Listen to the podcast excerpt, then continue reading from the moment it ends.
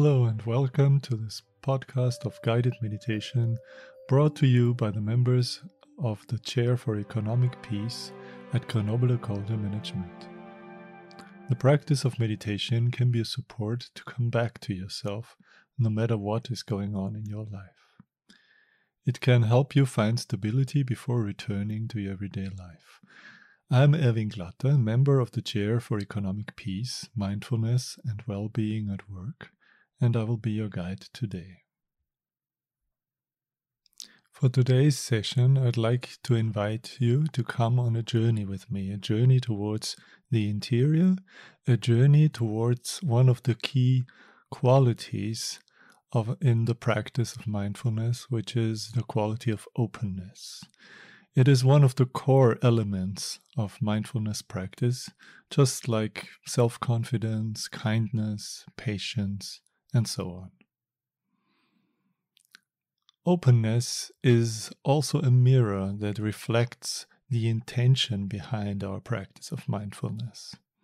So there are days where we might merely be looking for some form of relaxation and in this light, openness would mean that our experience of life becomes a bit more open and relaxed, maybe with less ag- agitation or distractions than usual.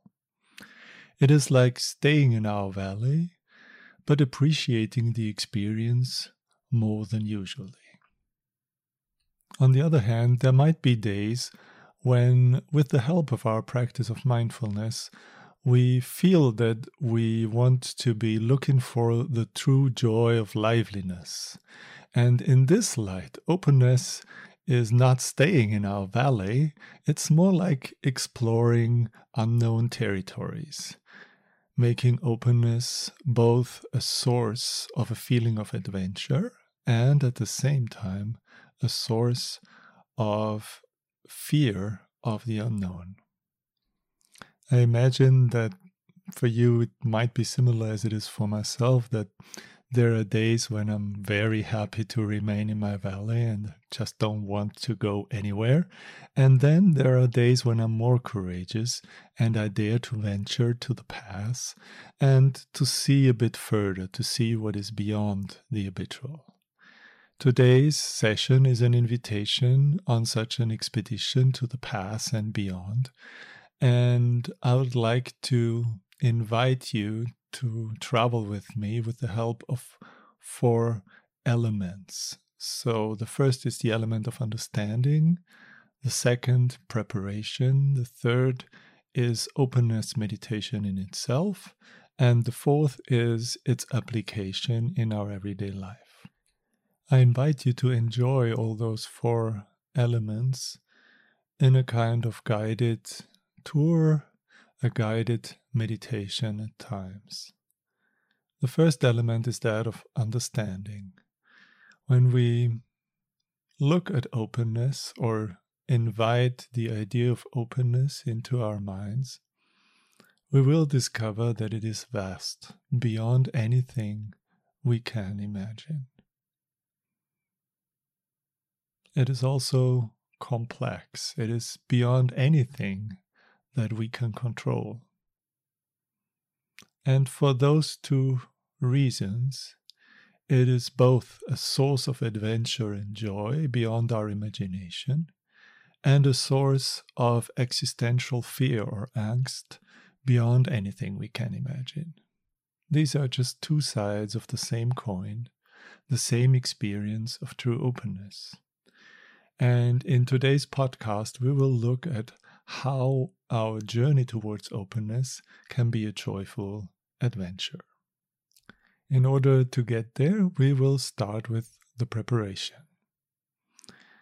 The preparation for meditation will begin with three kinds of inner attitudes. The first attitude is I get the feeling that I do not know.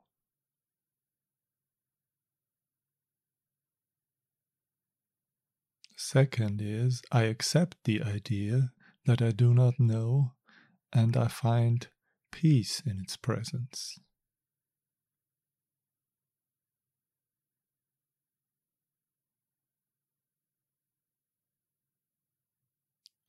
And finally, I invite the unknown, even though my hands might tremble.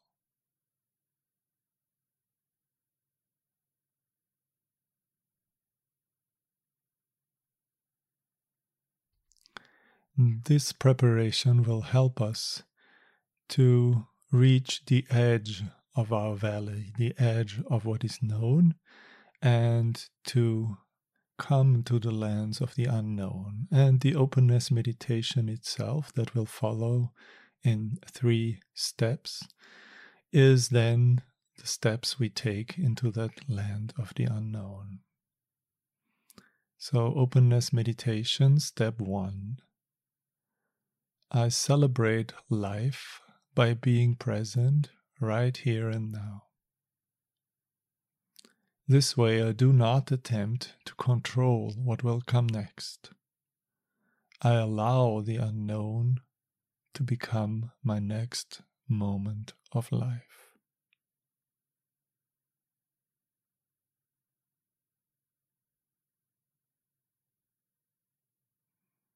If distractions are too strong, you could also use uh, the following breathing technique for this first meditation. Breathing in, think, I celebrate this very moment of life.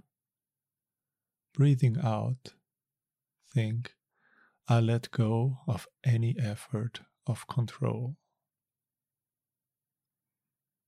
Meditate like this for just a few moments, one or two cycles of breathing in and out.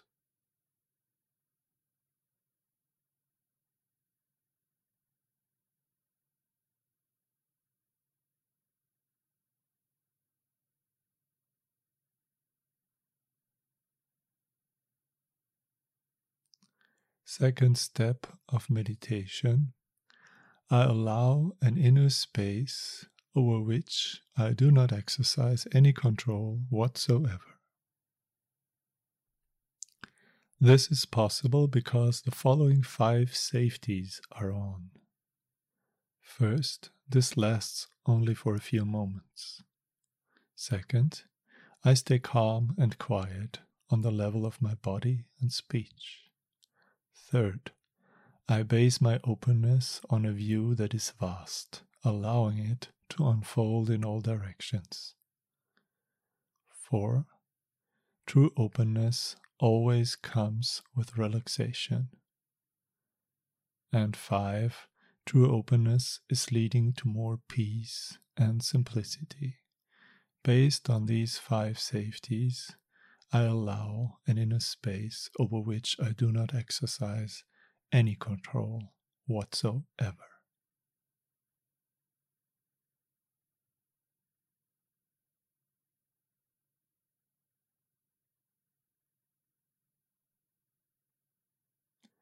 And finally, the third step of meditation is when I leave the door to openness open, I do not know if it will come to visit me or not.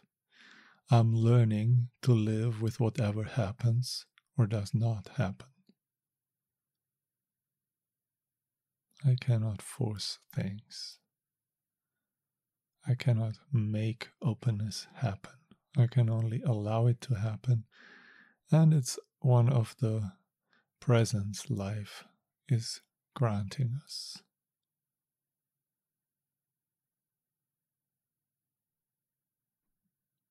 You can repeat those three steps as often as you like.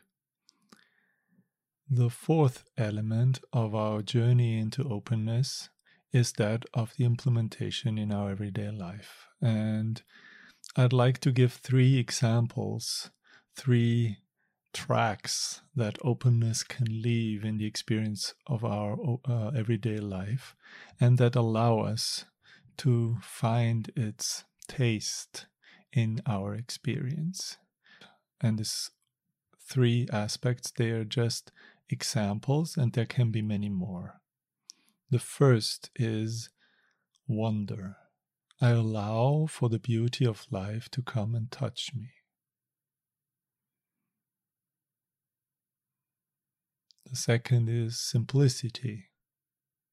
I allow for the complexity of life to come and touch me. So I'm so simple that the complexity of life can unfold in front of my eyes and I can be touched by it. And the third example is that of humility. Allow to be touched by the awareness of my limitations.